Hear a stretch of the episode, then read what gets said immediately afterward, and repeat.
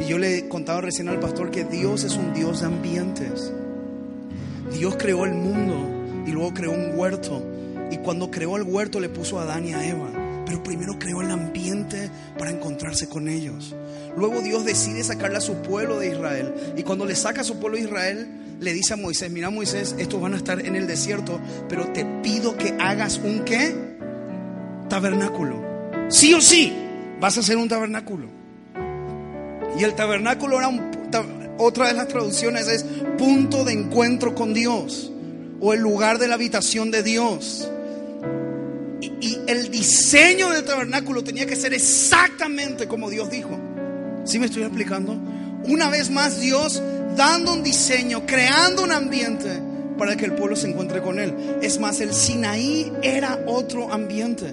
Dijo, el pueblo se va a subir y va a estar conmigo. Y Dios creó un ambiente en el Sinaí. El pueblo tuvo miedo y dijo, no, Moisés, sube tú porque Dios nos va a matar a nosotros. Dios es un Dios de ambiente. Y hubo alguien en la tierra llamado David que lo entendió. Y dijo, a ver un poquito. Dios siempre está creando ambiente para encontrarse con nosotros. ¿Y si yo le hago un ambiente?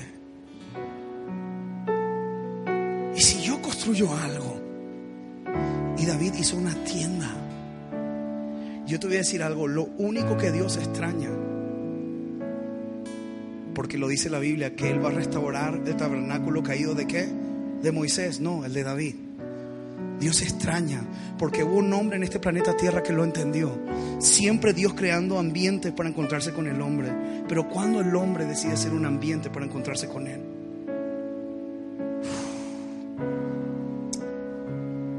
Y yo quiero que esta, esta mañana, esta tarde sea un ambiente.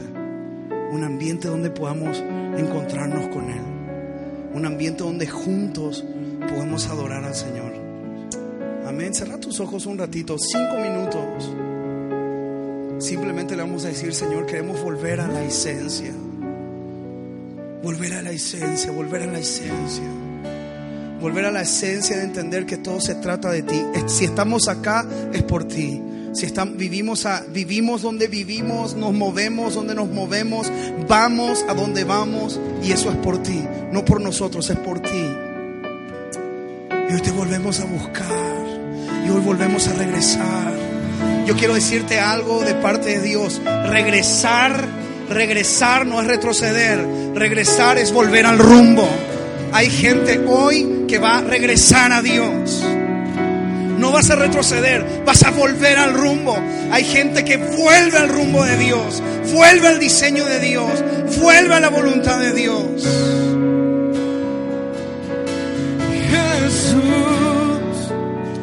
Volvemos a la Sí, Señor. de tu corazón. Todo se trata de ti. Todo se trata de ti.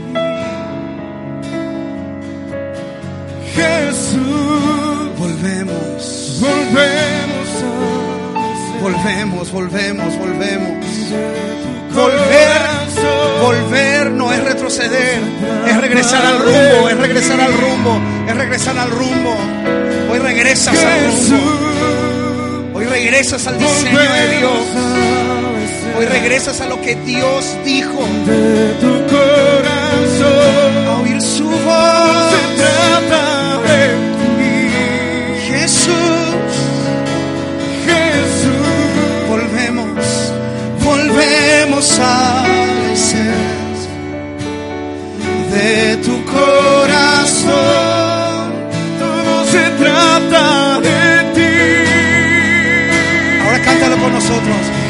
Jesús, dilo, volvemos, volvemos a la esencia de tu corazón. Todo se trata de ti. Ahí sentado como estás, yo sé que lo puedes cantar un poco más fuerte, dilo. Jesús. Este es un ambiente, un ambiente, un ambiente creado para ti, Señor. Es un ambiente para ti, es un ambiente para ti. Corazón. Todo se Todo trata, se trata de ti. Jesús, Jesús. Volvemos a ser de tu corazón. tu corazón. Todo se trata de Yo quiero que lo cantes una vez más, una vez más, Jesús. Jesús, volvemos, volvemos a de tu corazón, de tu corazón. Todo se trata de ti. Se escucha, Se escucha tu palpita. Afinamos nuestra voz a tu voz. Se escucha tu palpita. afinamos cerca tuyo, más cerca tuyo, más cerca tuyo. Cerca de tu corazón, Señor. Afinamos nuestra voz. Valoramos el privilegio de oírte. Se escucha tu palpito. Volver a oírte, volver a oírte, volver a oírte. Afinamos nuestra voz a tu voz. Se escucha. Se escucha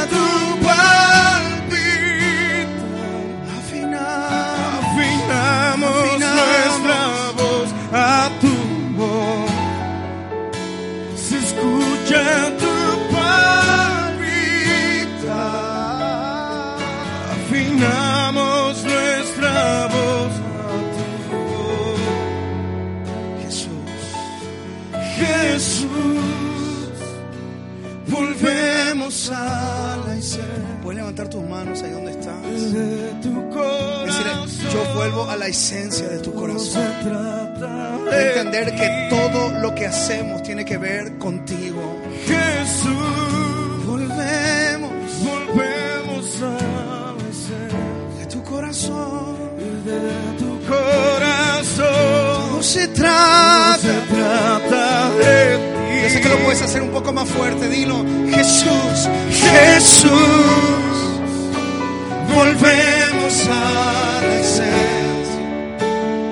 de tu corazón.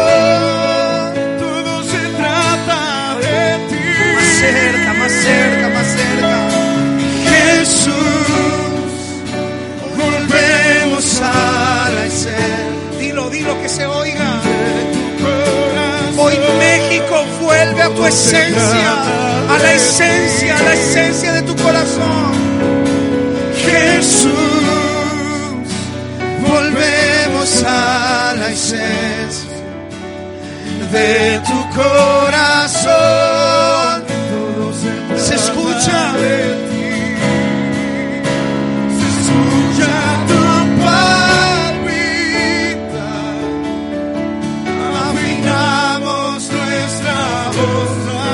Se escucha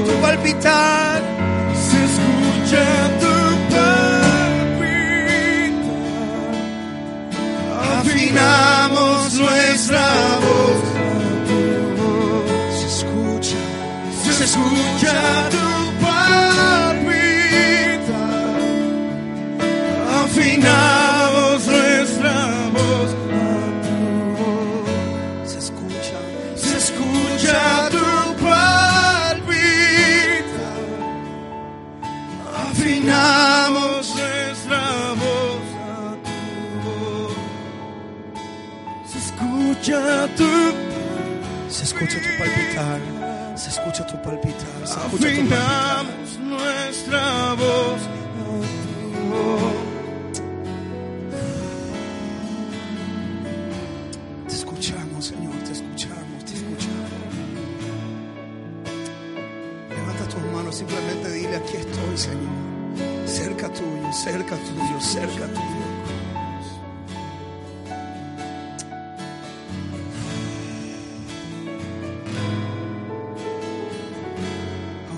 Lo mejor, Señor. Oírte es lo mejor. Por el peso de tu voz se creó y se ordenó todo lo que vemos, Señor.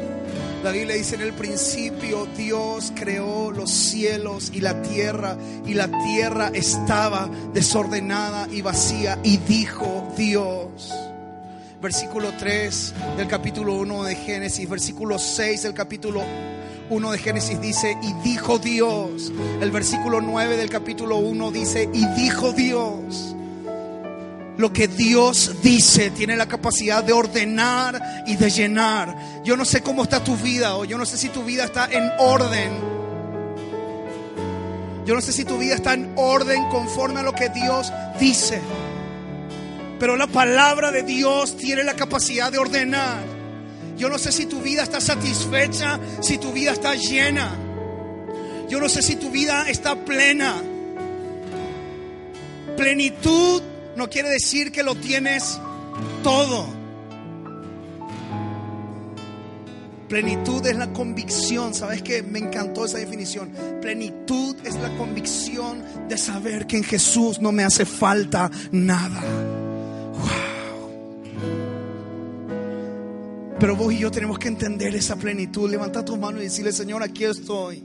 Ordéname y lléname. Plenitud no es que no te hace falta nada. Plenitud es la convicción de saber que en Jesús no te hace falta nada. Él es suficiente. Te amamos, Rey, te amamos.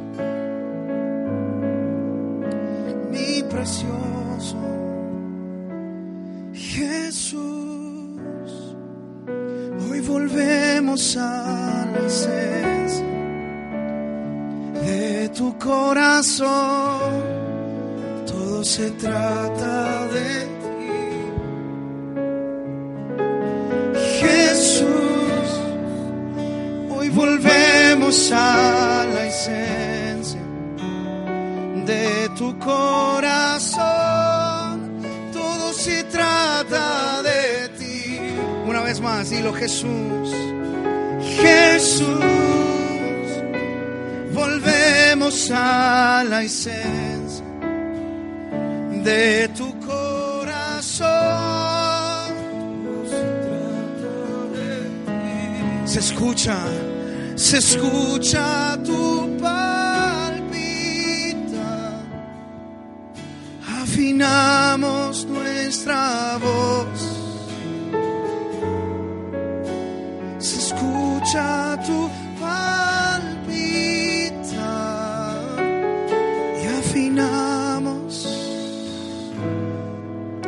Nos afinamos con el cielo, Señor, hoy.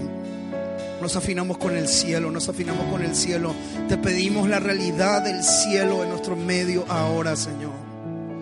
Ahora, ahora, ahora. Tu realidad en este lugar, Señor. Tu ambiente, tus diseños.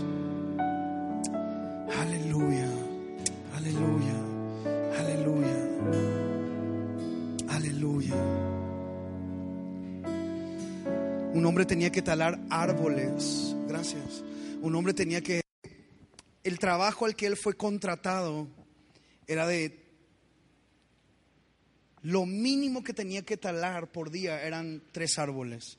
Si talaban tres árboles por día, le pagaban cinco mil pesos. Pero por cada árbol extra le pagaban mil pesos. Pero el contrato se rompía automáticamente el día en que él no llegara a talar ningún árbol. Voy a volver a leer.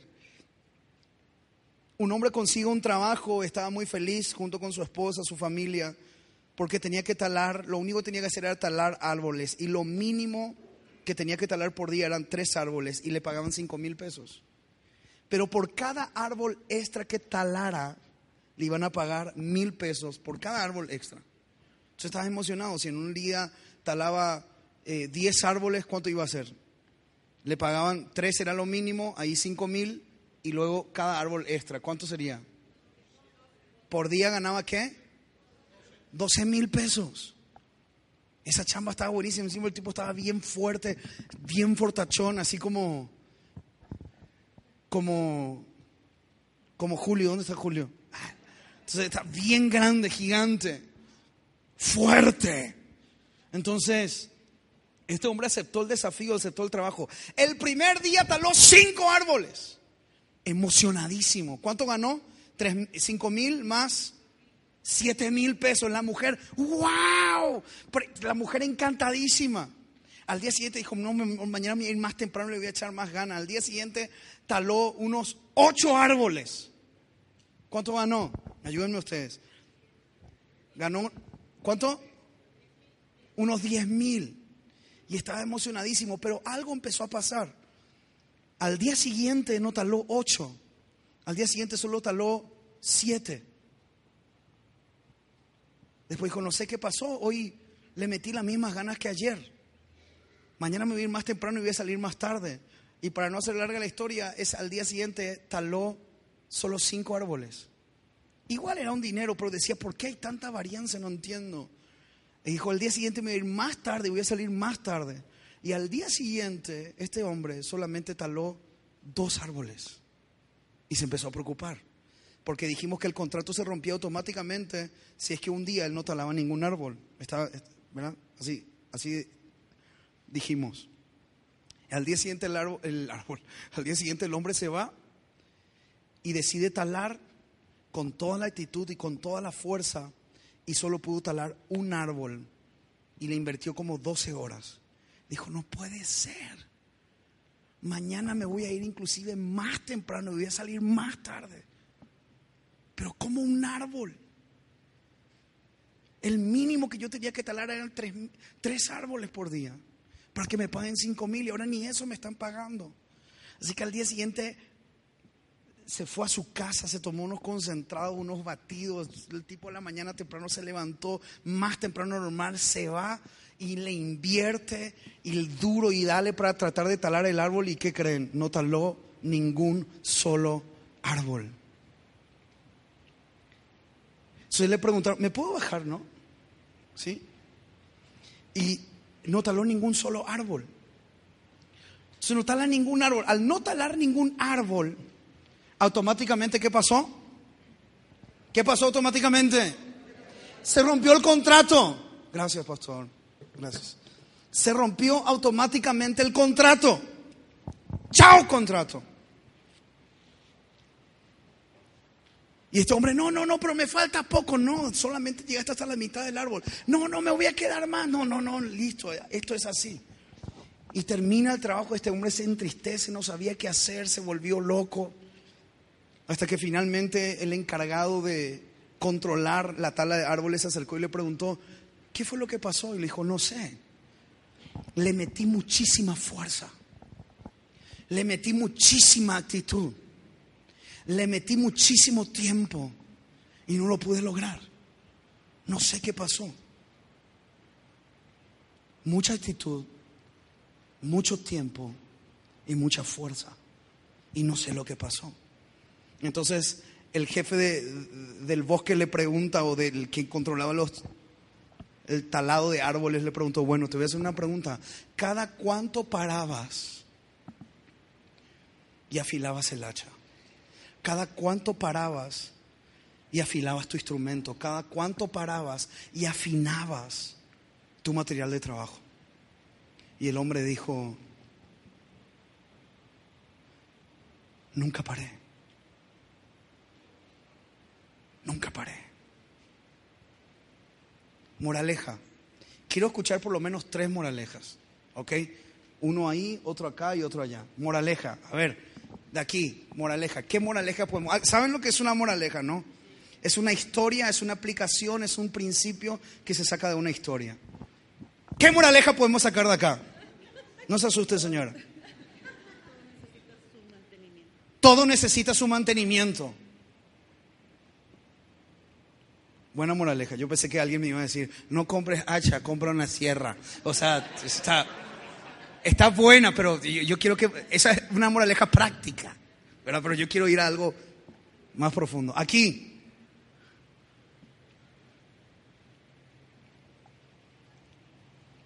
Ándale.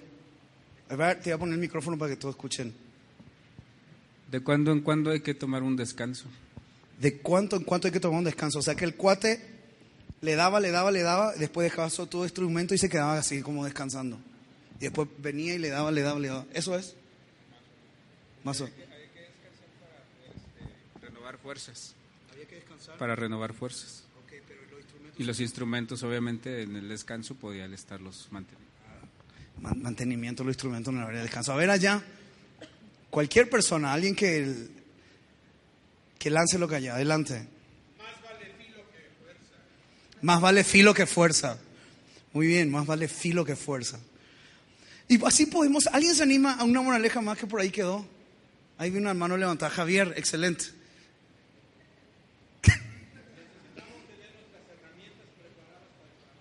Necesitamos tener nuestras herramientas preparadas para el trabajo. Muchas veces nosotros pensamos que con actitud, con tiempo y con fuerza vamos a lograr muchas cosas. Sí se logran muchas cosas. Créeme, se logran muchas cosas. Pero al final no es la actitud, no es la fuerza y no es el tiempo.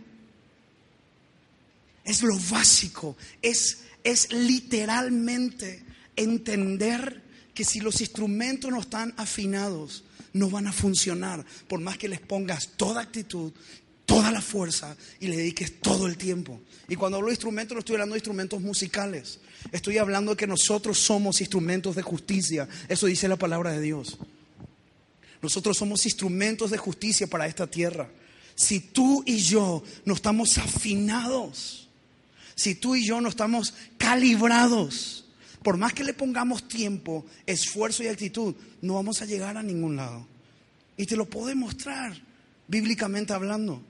Muchas veces lo que vas a escuchar hoy es muy básico, pero básico no es sinónimo de sencillo, básico es sinónimo de base. Si la base no está firme, no se puede construir nada encima. Hay muchos cimientos que no están sólidos. Todo lo que le pongas encima vas a llegar alto, pero un día vas a caer, porque los cimientos no están bien establecidos. Y yo hoy y en estos días estuve meditando en arraigados, y justamente de eso es lo que quiero hablar.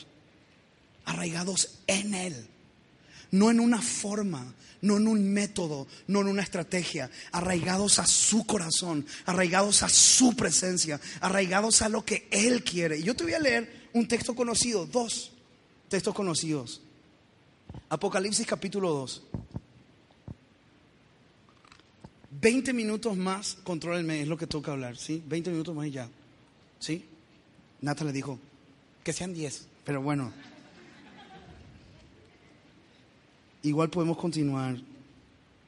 Apocalipsis capítulo 2, eso lo vamos a ver rápido. 2. Dice, ya lo conoces. Ya conoces este texto, Apocalipsis capítulo 2, versículo 1. Escribe el ángel de la iglesia en Éfeso, el que tiene las siete estrellas en su diestra, el que anda en medio de los siete candeleros de oro, dice esto, yo conozco tus obras, yo conozco tu arduo, yo conozco tu pa, y que no puedes soportar a los malos y has probado los que dicen ser apóstoles y no lo son, le has hallado mentirosos, has sufrido has tenido paciencia, has trabajado arduamente por amor de mi nombre y, no has desmayado, pero tengo contra ti que has dejado tú. Acá tenés una iglesia que trabaja, acá tenés una iglesia que se esfuerza, acá tenés una iglesia que le da con todo, acá tenés una iglesia, mira, una iglesia con discernimiento espiritual, probó a los que decían ser apóstoles y no lo eran, discernimiento espiritual. Tenés una iglesia que trabajaba, no era una iglesia apática, era una iglesia que trabajaba. Es más, puedes ver otra tercera característica, no había desmayado, o sea, una desmayar, la palabra desmayar es perder, perder el, el concepto de tiempo y espacio. Era una iglesia que se ubicaba en el tiempo y en el espacio, una iglesia entendida. Tercera característica, iglesia entendida, iglesia trabajadora, iglesia con muchos dones espirituales, porque tenía discernimiento espiritual. Pero esta era una iglesia que perdió lo esencial. ¿Y qué era lo esencial? ¿Qué era lo esencial? Amar a Dios. Por sobre todas las cosas, vos y yo no podemos suplir nuestro amor a Dios con cosas que hacemos para Dios. A veces nosotros hacemos cosas para Dios y pensamos, pensamos que eso es suficiente. Pero amado, te soy sincero, adoración no es lo que haces, adoración es lo que eres. Y esa es una verdad muy grande. Y a veces se nos pasa. Entonces acá tenés, este es mi primer ejemplo, la iglesia de Éfeso. Una iglesia que tenía tenía, vamos a decir, como, como el hombre este, tenía fuerza, tenía tiempo y tenía qué cosa? Actitud, le, echaba ganas. Esta era una iglesia que le echaba ganas, tenía actitud, tenía fuerza. Pero lo primordial, amar a Dios por sobre todas las cosas. Es, hermano, es el primer mandamiento. O mejor dicho, Jesús lo torna en el primer gran mandamiento. Amar a Dios por sobre todas las y a tu prójimo como a ti mismo. Si eso no está resuelto, si la motivación por la cual haces las cosas no es la correcta, no surge de un amor y no es que surge de un protagonismo, entonces estamos mal. Mucha gente hace cosas porque la motivación es el protagonismo. Pablo lo puso de otra manera, él dijo, sirvan al Señor Jesús, pero no al ojo como muchos lo hacen. Muchos sirven al ojo. ¿Qué es servir? ¡Wow! ¡Qué increíble! Mira lo que hace. Entonces sirven por protagonismo, pero no sirven porque aman a Dios. Yo estoy convencido que lo que te lleva a servir a Dios con un corazón correcto es el amor por Él. Pero hay mucha gente que puede servir a Dios y no amar a Dios. Sí, hay. ¿Por qué? Porque Pablo dice que hay gente que hace cosas por protagonismo. Pero esta iglesia, si lees cuidadosamente, dice, has trabajado, versículo 2, has trabajado arduamente por amor de mí, de mi nombre. O sea, su trabajo era generado por un amor. Hasta ahí va todo bien, pero algo pasó. Está describiendo lo que era esta iglesia, pero los versículos que siguen, a mí me encanta el versículo 4, por dice, tengo contra ti que has dejado tu primer amor. Has trabajado por amor, pero algo pasó contigo. Inicialmente eras así. Lo que hacías lo hacías por amor, pero después cayó en un mecanismo, en, una, eh, eh, eh, en, una, en un activismo. Y lo que hacía era más por, por una inercia que por un impulso de amar a Dios. Versículo 5, recuerda por tanto de dónde has caído, ya conocen el texto. Otro texto que quiero que podamos ver es el texto que está, es mi segundo ejemplo que quiero dar acerca de lo, de lo básico, del fundamento, de nuestros cimientos de estar arraigados en Él. Esta era una iglesia, entiéndase, que trabajaba, tenía dones espirituales, tenía buena actitud, hacía eso, pero ¿sabes qué? Dejó de estar arraigado en Él. ¿Sí me estoy explicando?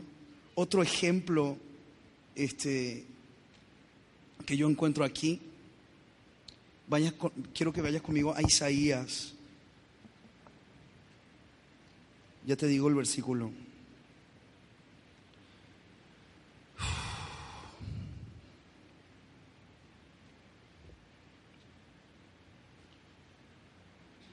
Isaías 29, 13. Hay una ¿Alguien tiene la nueva traducción viviente que me ayude y pueda pasar aquí y leer la nueva traducción viviente? La nueva traducción viviente. ¿Mande? A ver, ¿lo puedes leer, porfa? 29, 13, ¿verdad?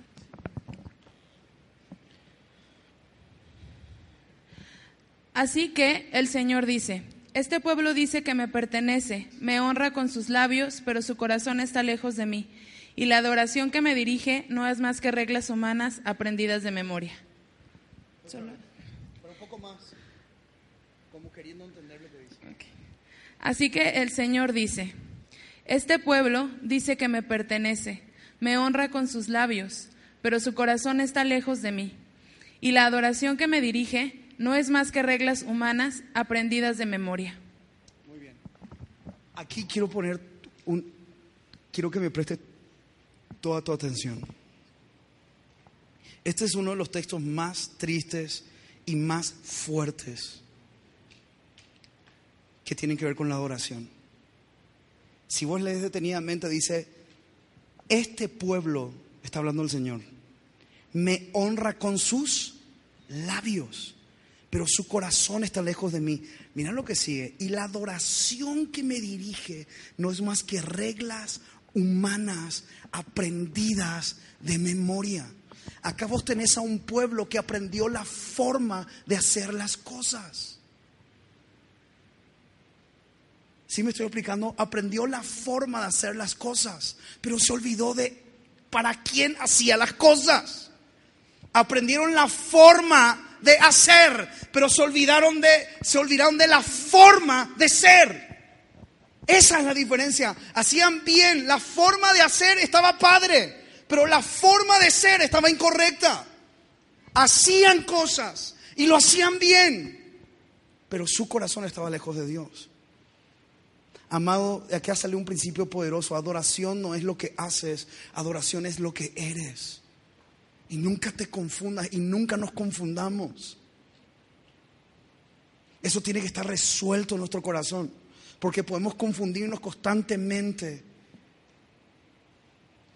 Jesús lo puso en un panorama tan increíble. Cuando con esta mujer tiene una discusión teológica en esa parte, Jesús le dice a la mujer,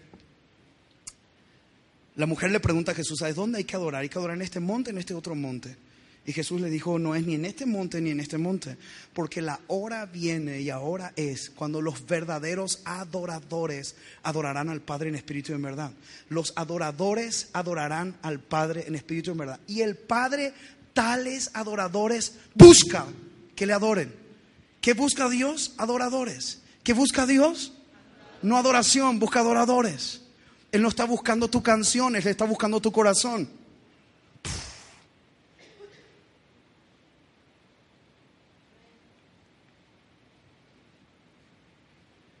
Esa es la diferencia de toda una generación, amigo, que compone para grabar.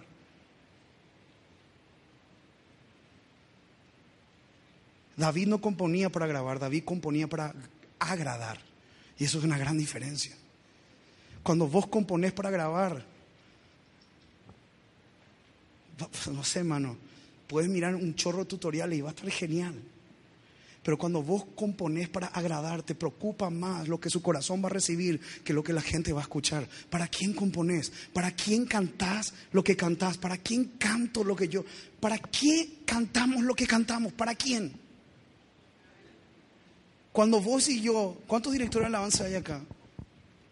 Levanten la mano, no tengan miedo, no, no le voy a regañar. Pecadores, ay, se me tira. Levanten la mano. Bueno, cuando vos vas a escoger tu lista los domingos, te pregunto, ¿Cuál es el pulmotor de tu elección? Oye, oye, ¿qué vamos a cantar el domingo? No sé, esta está chida. Uf, con esta se va a prender la iglesia. Esta está buenísima. Vamos a sacar esta, vamos a sacar esta. Esta, está, con esta rompemos todo. Vamos a elegir esta porque con esta rompemos todo. Y esta, esta que, con esta sí. Con esta sí rompemos todo. la gente va a terminar por el ventilador dando pues Gente de ahí se va a tirar sin vuelta canero, pa, pa, al piso de, wow, qué increíble. La gente se va a tirar, vamos a romper todo con esa canción. Esta es la última. Esta es la última canción. Este es el hit. Y yo no digo que todos los hits estén mal, pero no sé si me estoy explicando. Puede ser el hitazo, mano, pero la pregunta es, ¿es lo que Dios quiere oír ese día? Es lo que Dios quiere escuchar.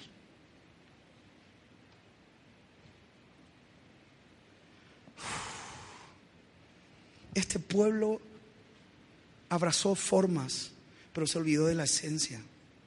¿Sabes qué es lo más denso, amigo?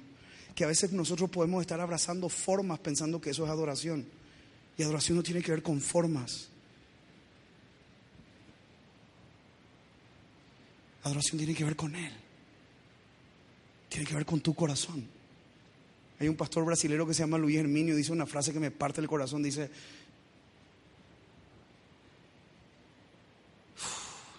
él dice, Dios no oye tu canción porque le gusta como cantas.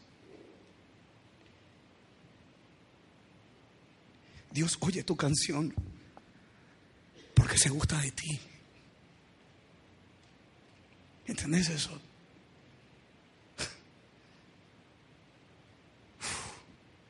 Y a veces nosotros, yo no estoy diciendo, ah, entonces voy a cantar como, como, eh, no importa si estoy desafinado, no estoy, no estoy hablando de esa parte técnica que es demasiado importante.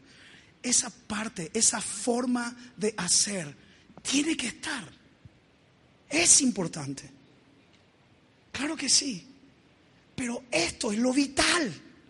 Si esto no está, va a ser hueco. Va a ser una buena canción. Va a ser un buen disco. Pero ministró el corazón de Dios. David componía para agradar. Él ahí componía con los brothers, las ovejas le escuchaban, mano. O sea, yo creo que no había ninguna oveja que decía, el Salmo 23, David, chidísimo, me encanta. A ver, cántatela de nuevo. O sea, no me imagino a la oveja así como que, bien, David, échale ganas. Ya, ya, dos, tres acordes más y te va a quedar perfecta. O sea, ¿me entendés? Las ovejas estaban ahí, mano. Pero él estaba con el Señor. ¿Sabes que a mí me impresiona cuando Samuel lloraba por Saúl, no?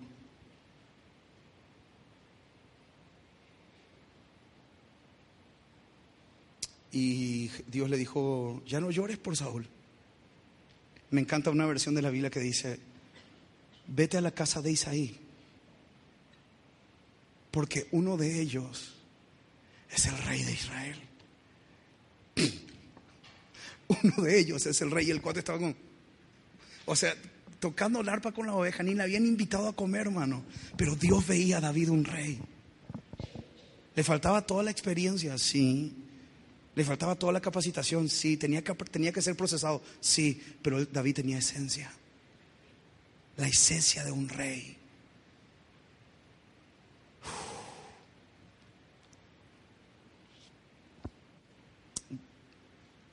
La iglesia de Éfeso trabajaba, se esforzaba, hacía, pero se olvidó de lo básico, lo fundamental, amar a Dios.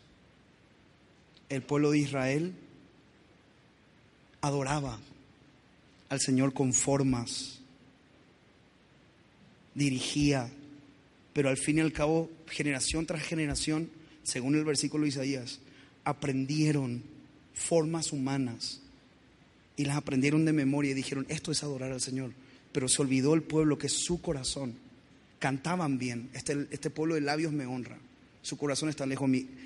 Cantaban bien, pero estaban alejados de Dios.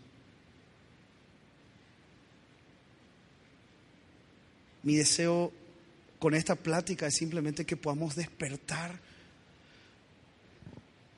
a un deseo de volver a la esencia, un deseo de regresar a su corazón, un deseo de regresar a lo que es. Por ejemplo, si yo hago, si yo quiero hacer un pastel de chocolate, ¿cuál es la esencia que no puede faltar?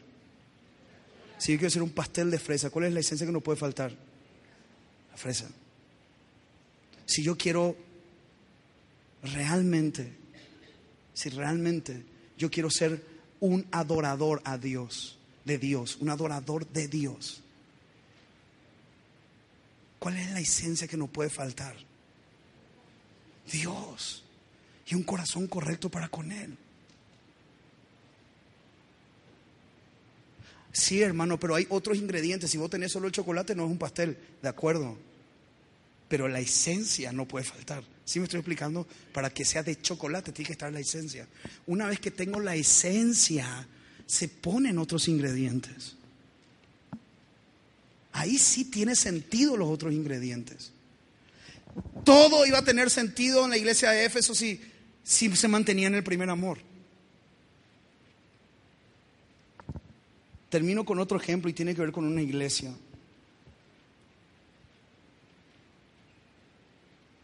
Versículo 18 del capítulo 2 de Apocalipsis. Apocalipsis 2, 18 y escribe el ángel de la iglesia en Tiatira. ¿Ya están? Apocalipsis 2, 18. Y escribe el ángel de la iglesia en Tiatira, el Hijo de Dios, el que tiene ojos con llamas de fuego y pies semejantes al bronce bruñido, dice esto. Yo conozco tus obras. Ahora miren esto que está muy loco. Conozco tus obras y amor y fe y tu paciencia y que tus obras postreras son más que las primeras. Punto. Hasta ahí vos decís, wow, esta iglesia es perfecta, pues tiene amor, tiene fe, tiene obras. Esta iglesia está, mano, está calibrada. Pues tiene amor, tiene obras, tiene fe. Sin fe es imposible agradar a Dios, tiene todo.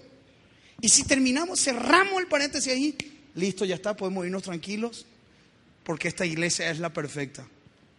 Pero lee un poquitito más y se pudre todo otra vez, mano. Versículo 20, pero tengo unas pocas cosas contra ti. Que toleras a esa mujer Jezabel, que se dice profetiza, enseña y seduce a mis siervos a fornicar y a comer cosas sacrificadas a ídolos y le ha dado tiempo para que se arrepienta, pero no quiere arrepentirse de su fornicación. Y aquí yo lo arrojo en cama y en gran tribulación y en los que con ella adulteran. Y si no se arrepiente de las obras, si no se arrepienten de las obras de ella y sus hijos, a sus hijos heriré con muerte y todas las iglesias sabrán que yo soy el que escudriña la mente y el corazón. Y os daré a cada uno según vuestras obras. ¿Qué escudriña Dios? el corazón. Pero ¿qué pasó acá, mano? Porque acá sí tiene amor, tiene fe, tiene obras. Pero hay algo ahí en su corazón que no estaba bien. Y que Dios nos dé entendimiento. Porque voy a pronunciar una palabra y esa palabra nos va a tener que dar comezón, amigo. Y es la palabra tolerancia. Tú toleras a una mujer llamada Jezabel. Pero está hablando de un espíritu más que nada. Es un espíritu, no está hablando de Jezabel. ¿Y qué onda? ¿Resucitó Jezabel del Antiguo Testamento o qué? Pues si vos te acordás cómo murió Jezabel, fue comida por los perros, mano. Y fue descuartizada. Por ahí el que no sabe la historia, búsquenla. Y qué Walking Dead ni qué nada. O sea, esas historias son más sangrientas que otra cosa. Léete la Biblia y no vas a tener ganas de ver otra serie, brother. Porque ahí sí que hay sangre, mano mi esposa y yo estamos en el plan de leer la Biblia en un año y, estamos hablando la otra vez lo que leímos y como que le queríamos sacar sentido y estaba medio difícil. Y justo leo la parte donde Abner le mata a, una persona, a, un general del ejército por atrás, le mete un cuchillo y se derrama toda la sangre y todo eso. Y vos ves sangre y eso, Señor, qué, ¿qué, aplico de acá?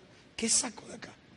O sea, casi casi terminas leyendo así y te limpias la sangre porque casi te salpica la sangre. Pero acá vos te das cuenta que esta es una iglesia. Tenía amor, tenía fe, tenía obras, pero toleraba algo que no tenía que tolerar. Y necesariamente es un espíritu. Está hablando de un espíritu, más que de una persona, persona física. Está hablando como de un espíritu que había en esa iglesia y un espíritu de inmoralidad. Toleraban la inmoralidad sexual. Dice que fornicaban, adulteraban con ella. ¿Sí me estoy explicando? Yo soy el que escudriña la mente y el corazón. Ahí dice. Entonces esta es una iglesia otra vez que para estar calibrada completamente tenía que resolver una cuestión de tolerancia en su corazón. Toleraba. Y amado, nosotros estamos en, un, en, un, en una década, en una generación donde toleramos muchísimas cosas.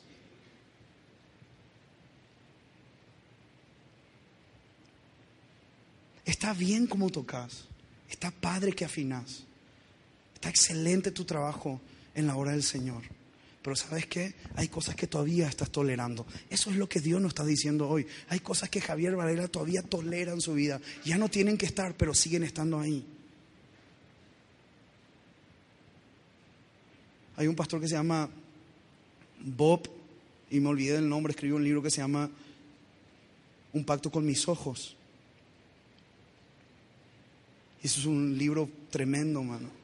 Nosotros vamos a empezar un discipulado con los hombres de nuestra comunidad. El 5 de agosto empieza un discipulado relacional. Es como un círculo de lectura y vamos a platicar porque Dios nos habló acerca de, de ser puros nuestros ojos. ¿Sabías que todo, y con esto voy a terminar, ¿sabías que todo lo que pasa en tu vida, espiritualmente hablando, también está relacionado con tus ojos?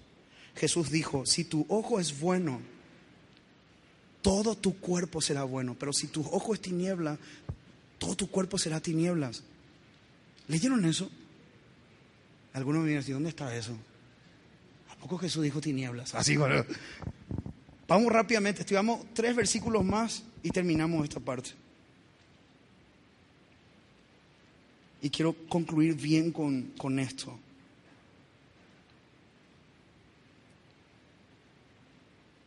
Lucas 11:34, rápido, ¿quién lo puede leer?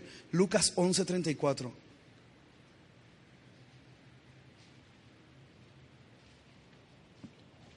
Estamos hablando acerca de volver a la esencia, estamos hablando acerca de arraigados en Él. Y estamos mirando varios ejemplos en la Biblia de personas, o en este caso de la iglesia y el pueblo de Dios, que hacían muchas cosas, pero se olvidaron de la esencia. No sé si me explico. Hacían cosas para Dios, pero se olvidaron de Dios. Se vimos la iglesia de Éfeso, luego vimos el pueblo de Israel a través de Isaías y luego vimos la iglesia de Teatira. Ahí estamos. En ese punto estamos. ¿Me están siguiendo? Va. Para los que están anotando y le ponen punto uno, punto dos. Y, y quiero terminar con el, el último versículo que vamos a leer, es el versículo lema que tienen escrito en su playera. Está precioso. ¿Qué dice Lucas 11:34? ¿Quién puede leer? Fuerte. Adelante. La lámpara del cuerpo es el ojo. Si tu ojo es bueno, todo tu cuerpo será luminoso. todo tu cuerpo será luminoso. Pero si es malo, Si es malo, tu cuerpo será tenebroso. tu cuerpo será tenebroso. Tu nivel espiritual y mi nivel espiritual. Nivel espiritual y mi nivel espiritual. De espiritualidad, de pureza.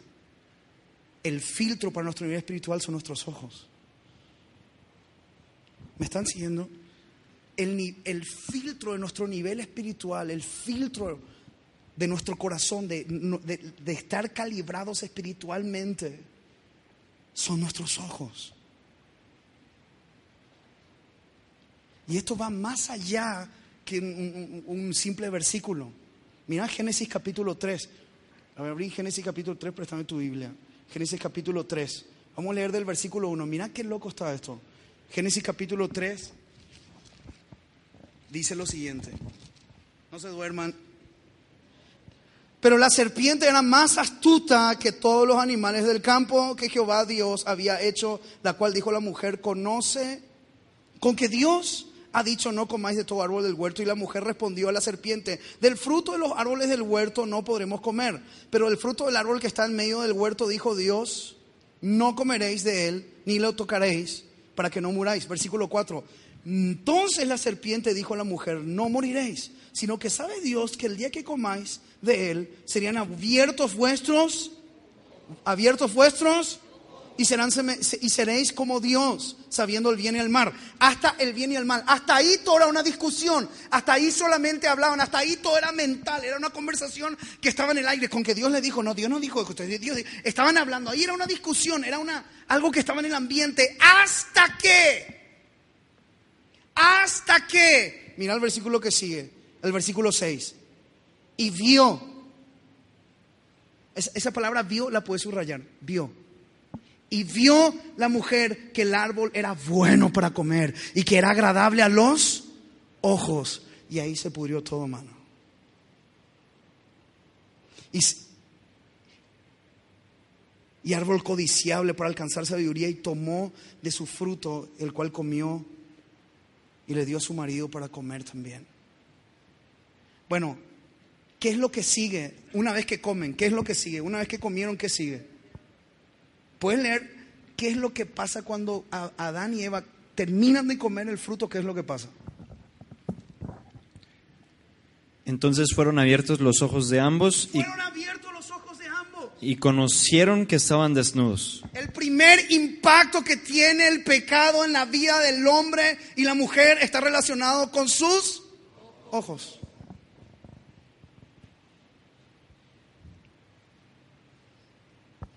El primer impacto que tiene el pecado en la vida del hombre y la mujer está relacionado con sus ojos. La pregunta que yo te hago hoy es, ¿qué estás viendo? ¿Qué miras?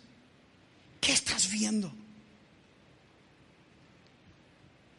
No hace falta ir a más versículos, pero el día que Abraham y Lot se separan, dice que Lot le mira, a Abra- ¿sabes qué? Acá tenemos que separarnos porque los pastores se están peleando. Si lo ves en la versión 60, dice que por culpa de los pastores se, se estaban dividiendo, ¿no? Este, eso también pasa, pero bueno. Que los pastores estaban armando pleito y se, se dividía, se tenía que dividir el rebaño, mano. se te- Uno acá, otro acá. Así que en un momento dado, dice Abraham, bueno, si vos escoges allá, yo voy a escoger acá, pero nos vamos a habitar en el mismo lugar. ¿Y quién escoge primero? ¿Quién escoge primero? Lot dice que Lot levantó sus ojos y vio toda una llanura que se conducía a Sodoma y Gomorra. Léelo después. Es más, lo vamos a leer. Si saben cómo me pongo, ¿para qué me invitan? Génesis 13. Génesis 13. Mira, quiero, vos me decís, sí, todo bien, todo chido, los ojos, pero yo quiero que Espíritu de Dios hoy podamos entender algo. Si entendemos esto, ¿sabes qué paz vamos a disfrutar? Génesis, ¿qué dije? Génesis 13.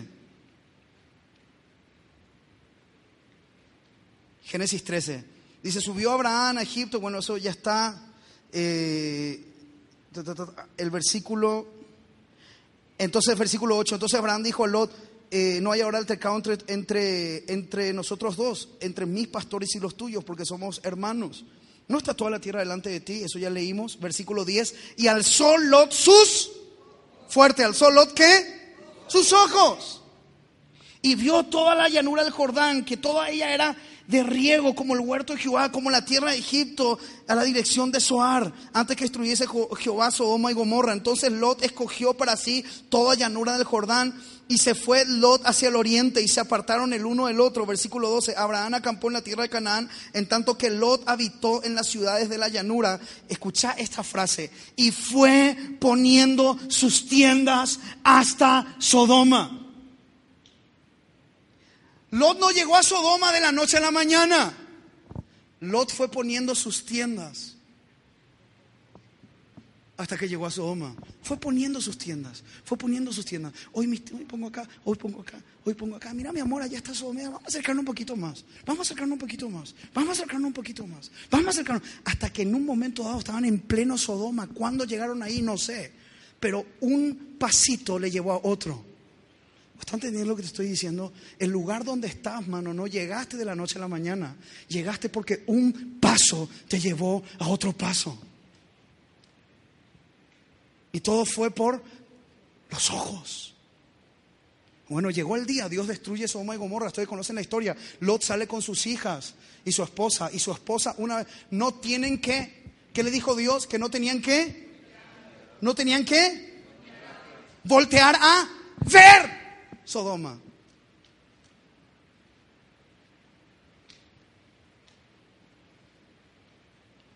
Vos y yo no podemos ver lo que hace Sodoma.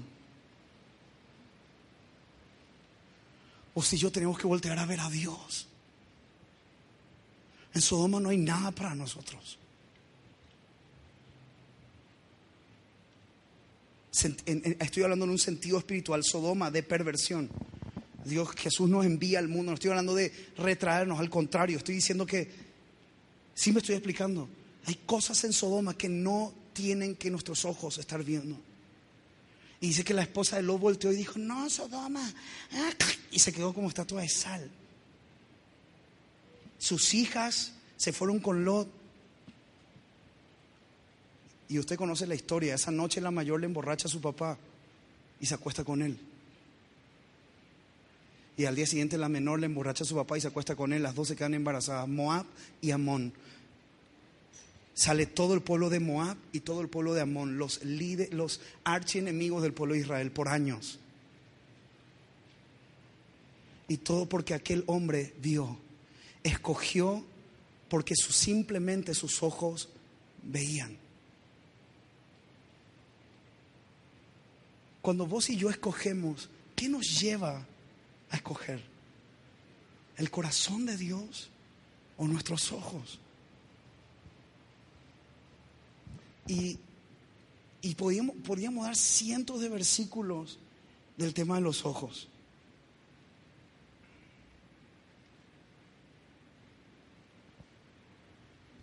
Mateo 5, 8.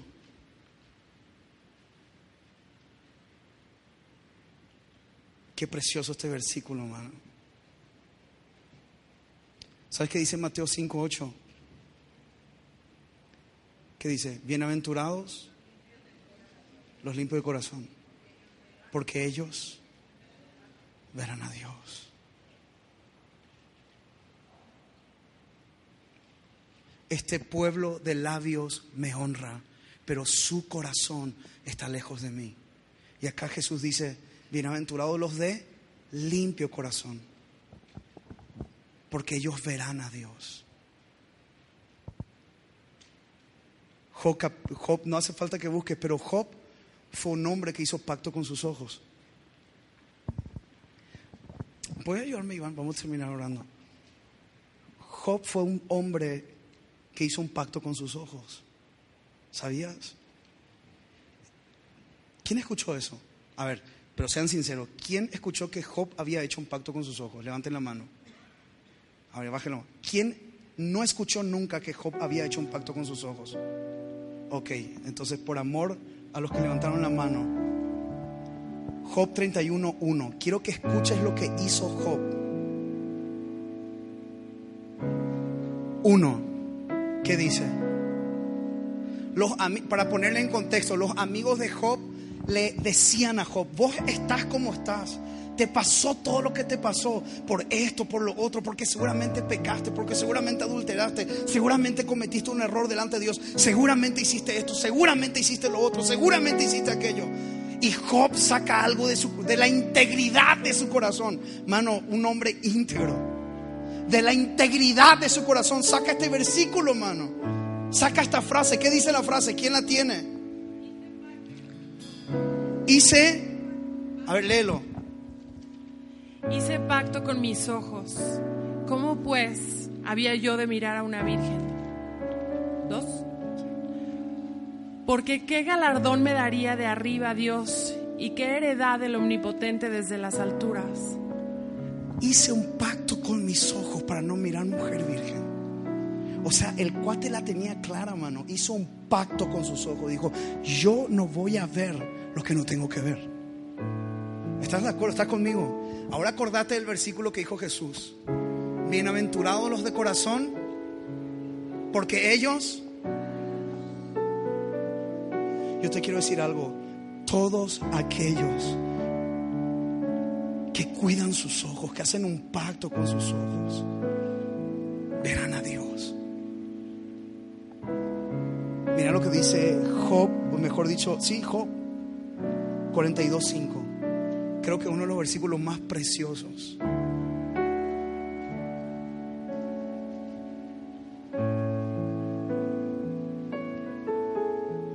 ¿Qué dice? ¿Quién lo puede leer? Fuerte, fuerte, fuerte.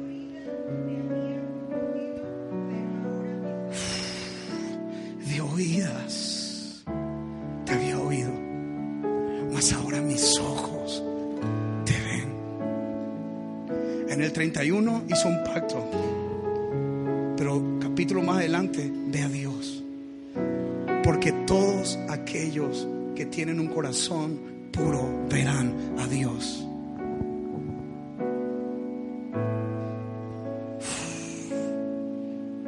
Qué fuerte está eso. Arraigados en Él, plantados en Él. Hoy queremos volver a la esencia, Señor, de ti. Amado, ¿sabes por qué quería compartir esto? Y a lo mejor suelo ser muy ordenado cuando comparto. Pero a veces cuando Dios me, me siento cosas que las tengo que decir, sé que es para alguien aquí. Pero lo peor que nos puede pasar como generación es que abracemos una forma y pensemos que eso es adorar a Dios. Cuando fue la reforma, reforma, Dios formó a su iglesia, el hombre la deformó y Dios la reforma. Es lo mismo que Dios hace con el hombre. El hombre genera, generó a Adán y a Eva. El hombre, el pecado los desgeneró y Dios tiene que regenerarlos. La regeneración es toda una doctrina en nuestras iglesias. Y Dios nos vuelve a a regenerar, a meternos en su gen, en su genética, en su esencia.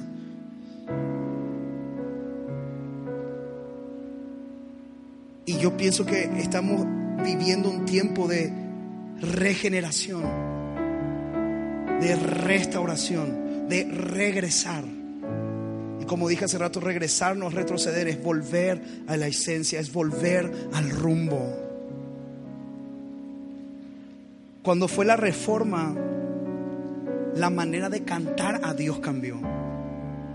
Hay una, hay, hay una clase que yo tenía en el Instituto Bíblico que se llamaba, se llamaba eh, himnología. Estudiamos todos los himnos, los himnos que compuso Castillo Fuerte, los himnos que compuso Lutero, los himnos que compuso el hermano de John Wesley. Estudiamos todos esos himnos preciosos. ¿Sabías que muchos de los himnos, muchos de los himnos que se cantaron en la era de la Reforma eran música secular, era la música tomada del mundo y le ponían letra cristiana? ¿Sabías eso? No todos, la gran mayoría, o gran parte.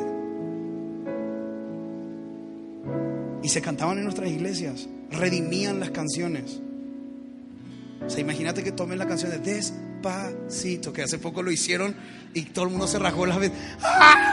Bueno, eso pasó en la reforma también. Llegó un tiempo, y quiero hacer este ejercicio desde mi humilde opinión y óptica. No, tiene, no, no tenés que salir convencido de algo, pero esta es mi opinión. Solamente quiero mostrarte algo que a mí me impactó, pues estuve meditando en estos días. Es un. Esos himnos que todo eso ocurrió en un contexto obviamente de Alemania y toda la reforma en Europa, esa forma de adorar a Dios, esa forma vino a Norteamérica y de Norteamérica bajó a, todos nuestros países sudamericanos, ¿verdad? Centroamericanos. Y llegamos en un punto donde adorar a Dios sin himnos era imposible que lo pudiéramos concebir. ¿Estamos de acuerdo? El himnario era sacro, sigue siendo sacro pero el himnario era parte de nuestro culto. Es más, si vos querías hacer un culto sin himnario, te crucificaban. Era imposible, no lo podías hacer. Había que cantar himnos a fuerza. Y eso era lo sacro. Culto a Dios, cuatro o cinco himnos tenía que haber. Y esto es que tenemos que cantar estos himnos. ¿Por qué? Porque estos himnos nos identifican, son palabra de Dios y todo lo que ustedes saben. Pero luego un muchacho loco, junto con otros amigos, en los años 80 empiezan a componer canciones. Y la característica de canciones que eran muy cortas, pero tenían una frescura, mano. Y algunas de ellas eran canciones que estaban escritas en nuestros himnos, pero tenían una frescura, tenían una novedad, tenían una gracia. Y empezó todo un mover de los 80 y 90 con Marcos Witt, Jorge Lozano, Chuy Olivares. ¿Se acuerdan de eso, verdad? Los que se acuerdan son porque lo vivieron. Pero hay algunos que dicen, ¿quién es Jorge Lozano? Chuy Olivares. Marcos Yo una vez me acuerdo que entré en crisis, man, cuando un adolescente de 14, 15 años, estábamos en el Instituto Canción, creo que tenía 13, y me dijo, maestro, ¿quién es ese hombre, ese señor que está ahí? Y yo, ¿quién? El señor que está ahí. Entonces yo volteo y veo que estaba una, ¿cómo se llama? una foto de Marcos Marcos voy así, estás programado para triunfar, una foto de él. Yo le dije, ¿no le conoces a él? Y dijo, no, ¿quién es? Y le miré así, espera un ratito, ¿no sabes quién esa persona está en la foto? Le decía, no. Entonces, ¿qué rayos estás haciendo acá si no le conoces? pero yo le quería decir, pero no le dije, ¿no? O sea, yo, yo casi, casi así como, me acuerdo estar con mi amigo Mario, un uruguayo, él, él casi, casi agarra él me dijo, brother, cuando yo escuché que no le conocía a Marco, casi agarro un carbón encendido y me quemo la boca. Bueno, entonces, dijo Marco sin conocerlo, porque obviamente nosotros veníamos de todo este mover. Y de repente yo me empecé a dar cuenta que nace una generación que no sabe lo que es un himno, porque nunca en su vida lo cantaron. Ya nacieron en, esta, en este mover. Bueno, voy a seguir. ¿Sabes cuál es el problema aquí? Que nosotros somos. Yo me acuerdo la primera vez que un nenito vino de 8 años y me dijo, maestro, yo estoy orando para que mi, mi, mi, mi abuelo se muera.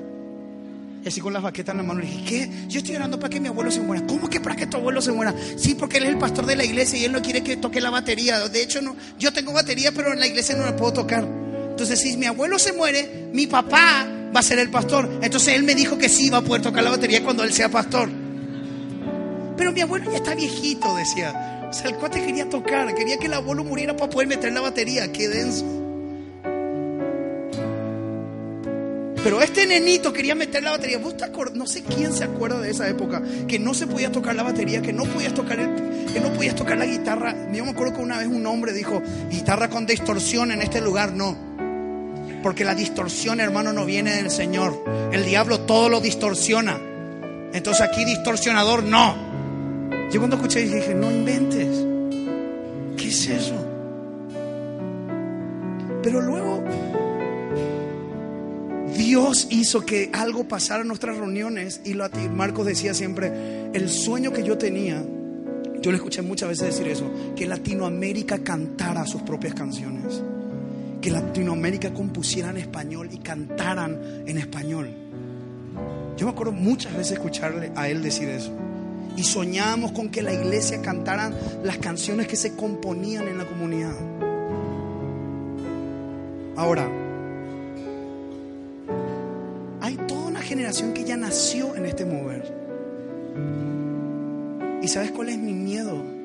Que nosotros ahora seamos esa generación que le digamos a los más chicos, así son, así se tienen que hacer las cosas. Son cuatro canciones rápidas y dos lentas. Sí, pero yo quiero cantar una canción nomás y fluir y adorar. No, no, no, no, no. Son cuatro y dos. Pero una pregunta, no pueden ser tres y tres, no. 4 y 2, o 5 y 2, o 6 y 3. Pero tiene que ser tantas canciones rápidas para empezar la reunión y tantas canciones lentas antes de ir a la ofrenda. Sí, pero no podemos. ¿Y qué pasa si cantamos una canción de, adoración y estamos... No, no, no se puede. A ver, bueno, ¿por qué no se puede? Porque así no se hacen las cosas. ¿Cuántos directores de alabanza hay acá que así enseñamos? Es que tiene que haber un tiempo de celebración y luego entra un tiempo de intimidad. Bueno, ¿dónde está eso escrito? ¿Cómo así tiene que ser? No, así tiene que ser. Así es. Pero antes cantábamos y sí, pero eso era antes, esto es ahora. Entonces le empezamos a enseñar a una generación las formas. Y hay una adoración que cree, hay una generación que crece y abraza las formas, pensando que eso es adoración. Y adoración no es lo que hacemos, es lo que somos. Yo no digo que a partir de ahora tienen que hacerse así, pero Dios, tenemos un ministerio que se llama Llévame de vuelta, nosotros Dios nos quebró con eso. Porque nosotros hacíamos nuestra lista así antes. Y después, no es por exagerado, pero a veces hemos ido a lugares donde hemos cantado una canción